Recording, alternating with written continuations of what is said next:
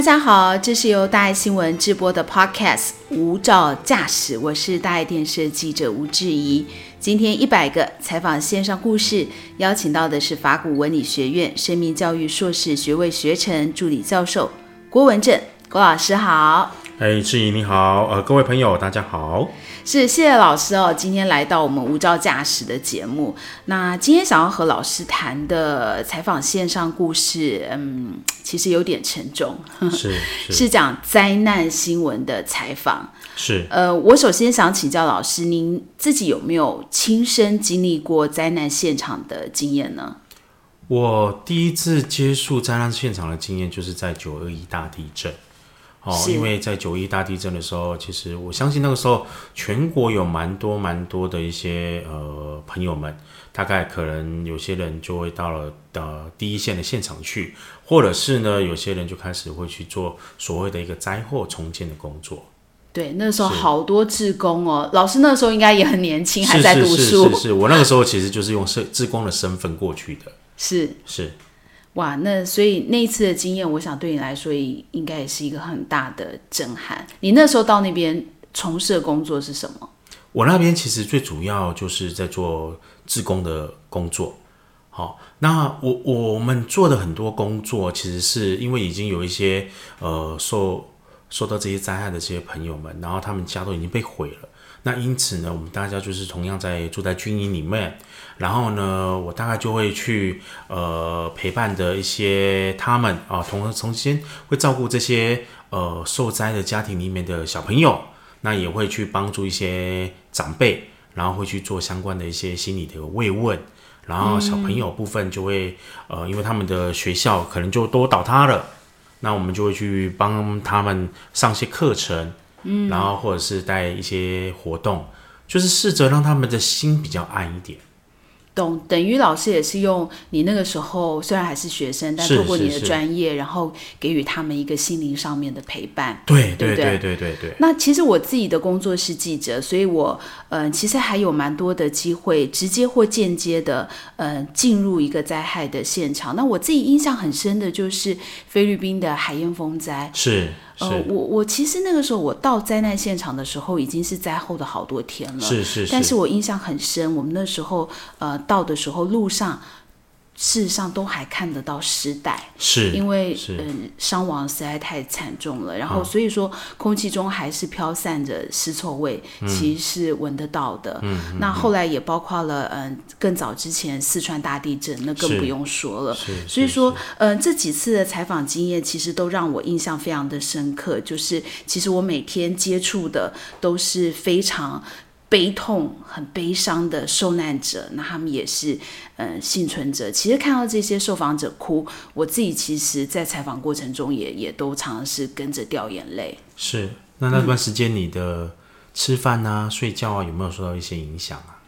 嗯，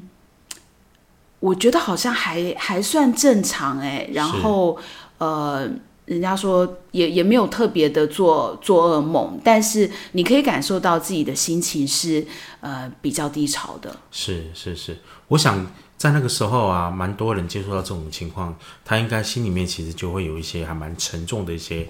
感受了。嗯，那我这样算是有创伤吗？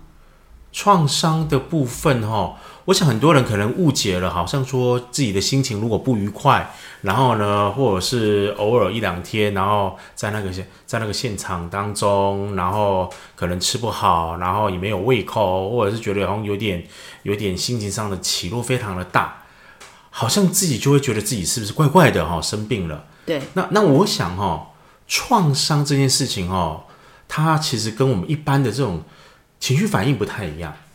哦。因为它其实是一种比较持续的、强度比较大的，让你心里面不舒服的一些感觉。嗯，好，那我我我用一个简单的比拟来讲好了。我们的身体如果受到一些伤口，那有时候我们的伤口其实就会隐隐作痛，对，让自己不舒服。那心里面的创伤啊，其实也有类似这样子的感觉。好，就是它会让你隐隐作痛，而且会让你不舒服。然后呢，其实也会干扰到你的一些。一些自己的日常生活的作息，影响到你的人际关系啊、工作等等的面向。嗯，哦，那有到这样子的状态，其实我们才会是在我们心理学上定义的叫做心理创伤。嗯所以真的要到心理创伤的话，它是不是要持续一段时间？对，而且它可能要还蛮强烈的。那比方说，呃，我不知道志怡，你觉得你自己会有这种创伤经验吗？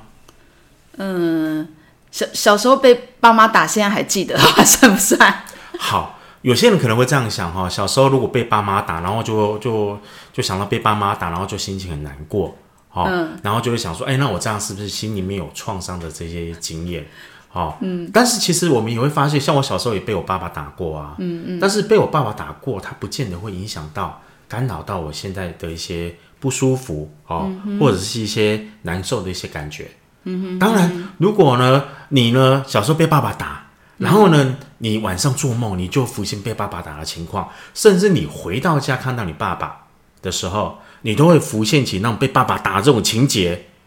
哦，那这个这个可能就会是比较不妙的一种状态。嗯，所以所以至于你脑，你曾经有浮现回到家见到爸爸，你有想到爸爸打你的这种这种画面吗？好像还不会那么严重，只是是只是记得小时候有被那个那个家法打过。我们我们家那个叫拂箫，就是那个人家扫地的那个竹竹的那个扫帚，然后一根根很细的那个东西，然后把它捆成在一起，是那是我们家家法。然后哦，要打的话，那个那个非常的痛，然后打在身体上又不会留任何的痕迹。是，所以我是现在看到那个竹扫把，我就立刻连接，就是被打的经验。OK，好。如果呢，你就已经发现到说，呃，晚上呢，晚上睡觉的时候啊，或者是立刻看到那种所谓的一个扫把，哦，那心里面就觉得非常的担心、害怕，然后出现一些恐惧啊，噩梦恐惧，那这个才叫做创伤。对对对对对对嗯对，因为它其实它强度已经过了，嗯哦，已经过了那样子的一个一般的正常的这种情绪的反应的。当有这样子的一个状态，其实我们才会认定它叫创伤的呃症候的反应。嗯，是。那老师，我知道还有一群这个有创伤的人，他们其实并不是在一些呃灾难事件当中真正的那个直接的受害人，是是但是是他们似乎呃也因为参与了这样的一个呃事件，然后他们好像觉得，哎，自己好像仿佛也受害了，他们跟这些受害者的情感有了一些连接，这这是怎么一回事呢？OK，好，我们我们的确也有发现到说，有一些人哈、他并不是直接的受害者，受到灾难波及的这些人，但他可能有接触到一些传播媒体的新闻的一些报道，然后或者是听到哦，听到人家讲一些悲惨的一些故事。啊，或者是呢，他可能是第一线的救难的人员，然后从事服务的这些志工等等的，你并不是真正事件灾害事件的当事者，可是呢，你就会发现到对自己的心情可能异常的低落，然后吃也吃不好，然后呢，呃，也会觉得没有食欲，然后晚上睡眠的品质也非常的差，甚至呢，想要专心也很难获得专心，嗯，然后它就会出现了一些你身体的反应、心理的反应，然后影响到你社会的一些正常的运作，嗯这种不是发生在自己身上的，嗯，却仿佛好像呢承受那样子苦难的样态，是已经严重到了创伤的程度的话，我们就会把这种样子叫做替代性创伤。哦，对这个名词，其实我们最近也越常越来越常听到，尤其在这一次零四零二泰鲁格出轨意外当中，是那我们也呃看到很多第一线的救难人员呐、医疗团队，还有嗯、呃志工，尤其让我印象很深，很多的呃慈义志工，我看他们在分享的时候。都是在大哭的，是是是，都是在大哭的。很显然，他们虽然离开了那个呃当时的受害的现场，但是他们那样子一个，好像他们好像并没有抽离。对对，像我对我刚刚讲说，我我的自己的一些国际的赈灾的采访经验当中，我我觉得我好像脱离了那个采访现场，我好像呃就抽离开，没有事情了。那只是一个短暂的呃悲伤的情绪，我感受得到，但是我知道我没有陷入一个很长期的低潮。那老师怎么样解释？就是说，同样我们都是在那样一个灾难现场，可是我没有替代性创伤，然而有一些人他却出现了替代性的创伤呢？是。从过往的一些研究啊，还有一些呃临床上哈实际的例子，我们有发现到说，大概大概有三种类型的人哈，他比较容易出现我们刚刚所谓的替代性创伤这样子的状态。是。那第一类的人哈，其实就是他同理心非常非常呃好，或是非常非常强的一些人，特别是像有一些志工哈，或者是专业的助人工作者，他因为。投入了过度的投入了有关于这种受灾害的人当事人的这种心理的世界，嗯，然后呢，让他们很难很难的抽离开来，是，所以在这种在这种情况之下呢，这种呃同理心很强的人，他就可能发生替代性的创伤。然后另外一类人也比较容易看到了，就是属于比较在敏感性高很高一点的人。嗯，高敏感对，或者是我们在所谓的一个人格类型当中，他其实是相对于比较神经质那部分比较高一点的人，这样子的人也很容易因为看到一些负向的一些新闻、灾难的新闻，然后呢，脑中的某些的影像就在心中一直盘旋、盘旋、盘旋。嗯，哦，这是我们常看到的。另外还有一种比较特别的人，是他过去也有可能这样子的创伤经验。或者是呢，也许不是直接的创伤经验，但过去过去自己有曾经有一些伤痛的一些经验，然后看到那种别人的悲痛，就勾引起他过去长久啊埋藏在心里面的某些悲痛的经验。嗯，哦，这样子的人其实可能也会很快的陷入那样子的一个悲痛当中，然后呢，呃，出现我们刚刚所谓的一个创伤，呃，替代性创伤的这样子样子。对，我觉得就是可能有某一些的连结，对不对？如果他的家人也曾经有过相似的经验，那今天这个新闻事件发生的时候，就会跟他某个记忆中的东西产生一个连结。是是有这样子的可能，嗯，例如上，例如呃，有些人他可能是当妈妈，然后他就有一些照顾小孩子的经验，嗯，然后但是他。看到一些电视上的一些不好的新闻的时候，比如说新闻的，对恶劣新闻的时候，对对对对对对对，嗯，他们就会有很强烈、很强烈的一些情绪的反应出来。我懂，这这可以理解，是，对，是，嗯，那所以，我我觉得这个也就是呃，回到就是老师说，同理心的人是比较敏感的人，是他们。嗯，特别容易，对不对？那我我在想，其实呃，会到第一线去呃呃参与这个救援工作的人啊，尤其是志工救难人员，我想他们都是特别有有慈悲心，他们才会去做这件事情嘛，对不对？那呃，他们到了现场，看到家属这么样的难过，我想他们也很想要为往生者或他们的家属做一些事情，所以这也是为什么他们自己心理上面的那个担子。是是很重的，那尤其看到众生的苦难，呃，我想要他们一时之间放下来，并不是那么样容易的事情。所以，老师就您专业上，你会给予他们什么样的建议吗？我我想哦，觉察这件事情是非常非常重要的。就好像我们刚刚在讲，我如何判断我自己是不是呃有有得到所谓的创伤，身体上的伤口，我们看到伤口，我们会知道我受伤了。但心理上的对，但心理上的某一些伤口，你只能靠着你自己对于自己的觉察，嗯，你才有办法意识到。对，如果你没有做多一点的觉察，有时候你就可能你自己已经处于创伤的一个样子，但是你自己却浑然不知。嗯，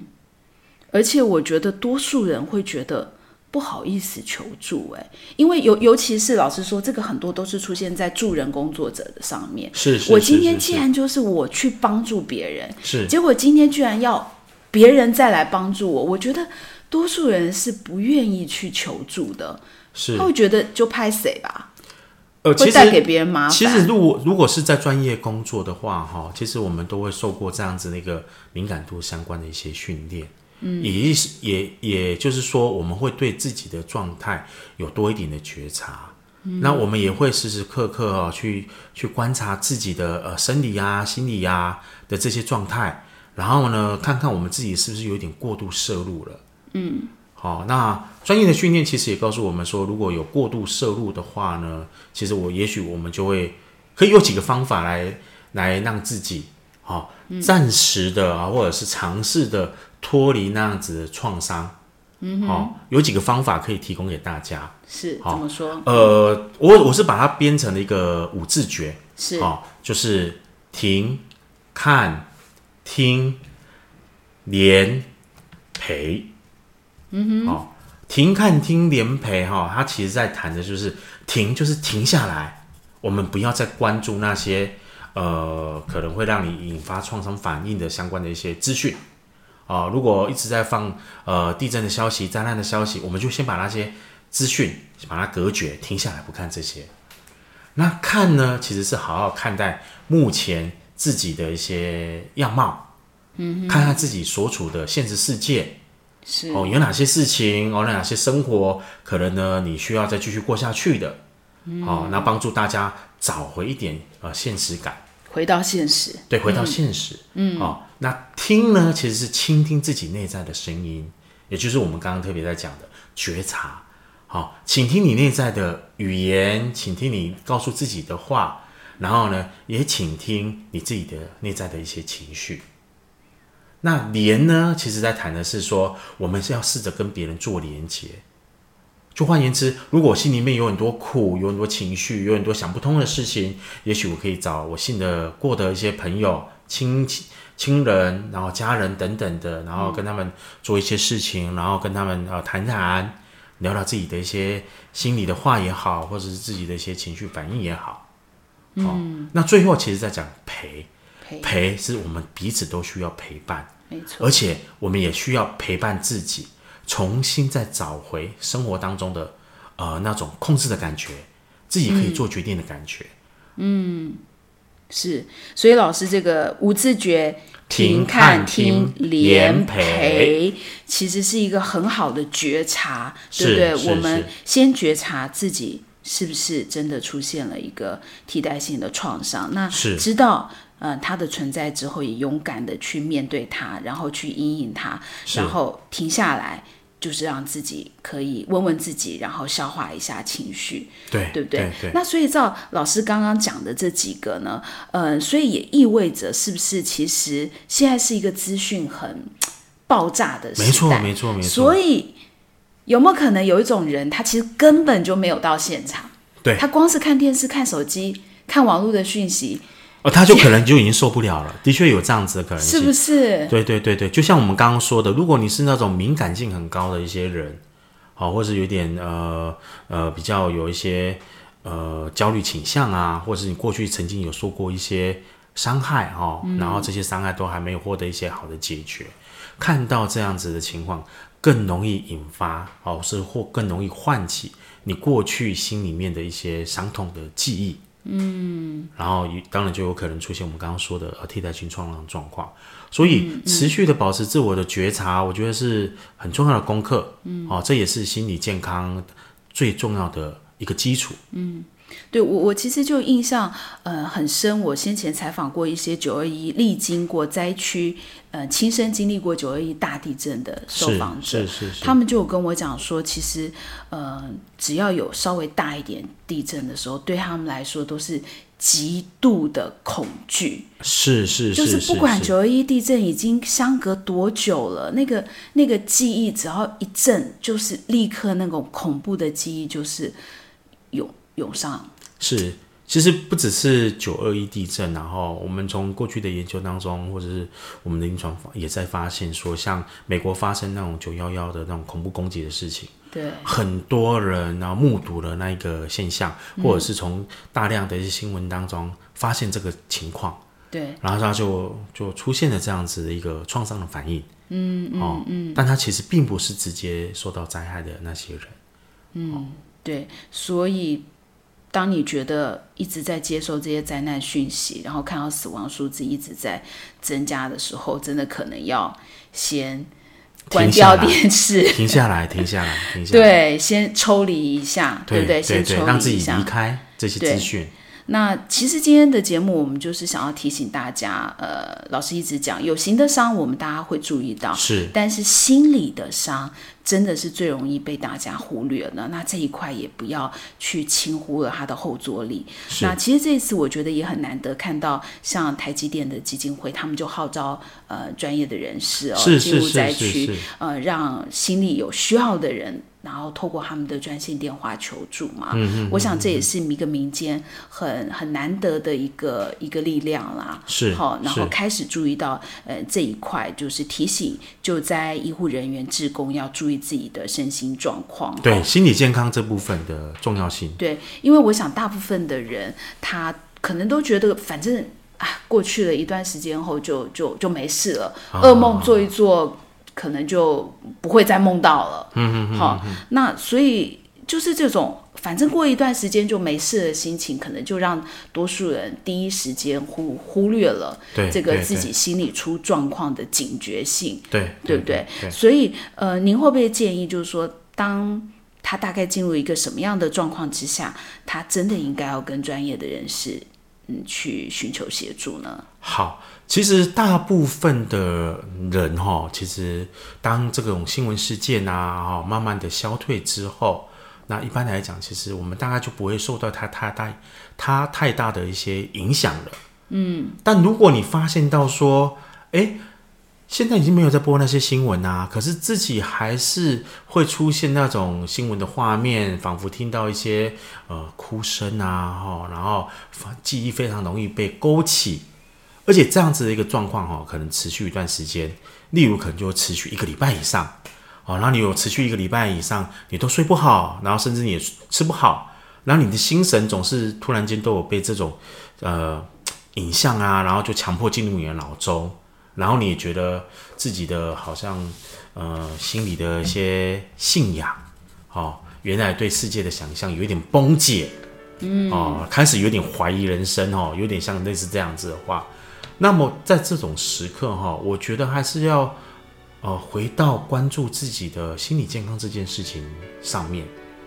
在这个时间点上哈，也许找个专业的呃助人工作者，然后呢，我们做一下咨询，好，然后借由我们这样子的一个专业的这样子的工作与陪伴，也许我们可以更加了解一下哦，我自己到底怎么了。嗯，哦，对自己身心状况的这种基本的这个探知，了解我到底怎么了，我觉得也是非常非常非常重要的事情。我们如果经历那种呃创伤的时候，有时候其实我们就很难